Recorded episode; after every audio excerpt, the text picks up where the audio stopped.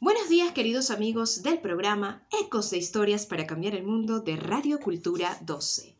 Les saluda con mucho cariño Mariana González de los Cuentos de Marianita desde Tenerife, España.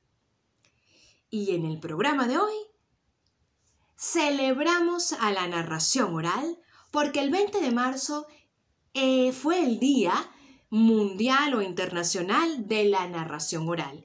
La narración oral como arte, un arte reciente, pero también muy antiguo, tan antiguo como el ser humano, es un arte que nos permite escuchar aquellas historias, eh, darle belleza y hacer que esos cuentos contados de viva voz sean parte de nuestra vida. Yo lo celebro compartiendo pues con mis compañeros narradores orales de Venezuela a través pues de compartir una historia de la tradición oral de los indígenas, así que les invito a el Facebook de narradores orales venezolanos para que puedan ver los videos que hemos preparado para celebrar este día. También con mis compañeros de la Asociación Canaria de Narración Oral Tagoral, lo celebramos pues recordando este maravilloso día. El lema de este año es Juntos Podemos. Y bueno, juntos podemos a través de nuestra voz, hacer sentir diferentes emociones a las personas que nos escuchan y con quienes compartimos este arte tan maravilloso. El arte de la narración oral llegó a mí de la mano de un hombre maravilloso, un hombre que se fue a, pasear con su unicornio azul con alas hacia la eternidad. Eh, yo lo considero mi maestro, pero también mi papá de cuentos. Hay una larga historia de conocernos de toda la vida y bueno, hasta que no fui madre, no comencé, digamos, formalmente a, a dedicarme a esta área de la narración oral.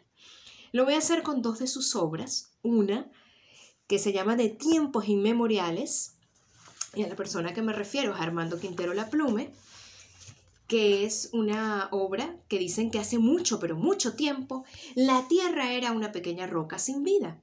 Era tan pequeñita, tan chiquitina, que podía caber cómodamente en la cajita de fósforos que estaba en el bolsillo de la chaqueta del primer hacedor. Y ocurre que las palabras se unieron.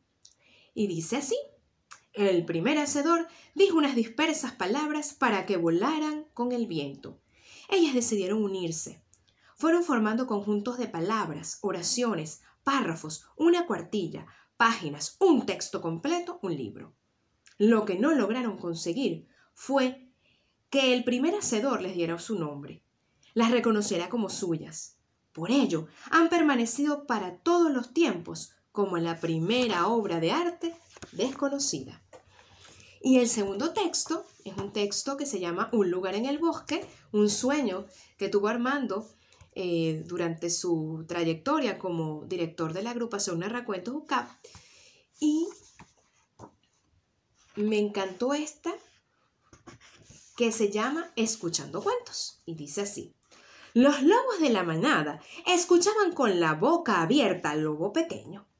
Eran los últimos hombres que quedaban en nuestro bosque.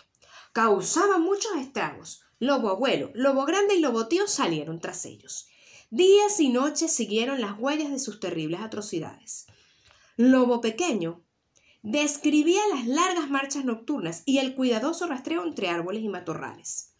Tal como había oído contar al abuelo, explicaba costumbres de otros animales e imitaba los gritos que se oían en las sombras. Lobo abuelo, que llegaba en ese momento observando al grupo tan atento al relato, pensó Tengo relevo. Ya, Lobo Pequeño sabe contar cuentos. Y como yo aprendí de este lobo abuelo cuenta cuentos, me despido hasta otra oportunidad. Muchas gracias.